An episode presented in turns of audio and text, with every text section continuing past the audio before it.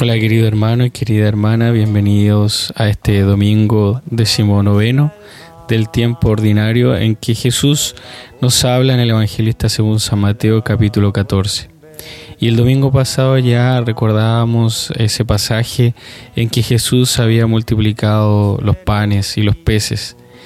Y hoy día, después de esa multiplicación, hoy domingo, Jesús le pide a sus discípulos que suban a la barca pasen a la otra orilla mientras él despedía a la gente. Después de despedir a toda esta multitud, Jesús se va al monte, se va a la montaña para orar y estar cerca de su Padre. Recordemos que cada vez que Jesús va a orar en lo alto es porque toma alguna decisión importante. Quizás nosotros en este tiempo de pandemia nos hemos acercado bastante a la oración porque queremos una conversión de mente, de corazón, o porque simplemente le hemos pedido al Señor su protección. De esa forma Jesús también lo hace. Después de eso baja y se da cuenta que los discípulos están en la barca y el mar comienza con una turbulencia, con una gran tormenta. Es aquí que los discípulos se percatan que viene Jesús, pero Pedro no reconoce a su maestro y Jesús le pide que camine con él sobre las aguas.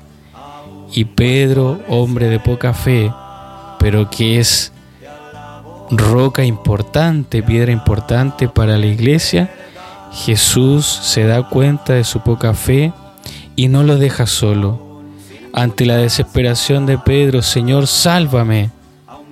Enseguida Jesús le tendió la mano y lo sostuvo. Y aquí este pasaje nos recuerda que Jesús en las turbulencias, en las noches, en los días tormentosos, no nos deja solo. Jesús nunca nos abandona, a pesar de nuestra poca fe.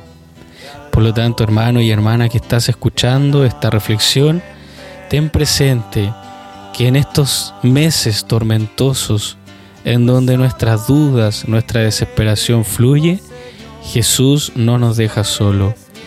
Y te invito a acercarte a Él aún más, sobre todo en la oración, como lo dice al comienzo este pasaje bíblico.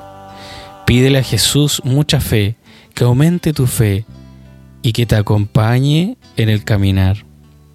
Hermano y hermana, que tengan buen domingo, que María Auxiliadora te acompañe y que el Sagrado Corazón de Jesús te dé mucho amor. Tu amigo Julio Antipani.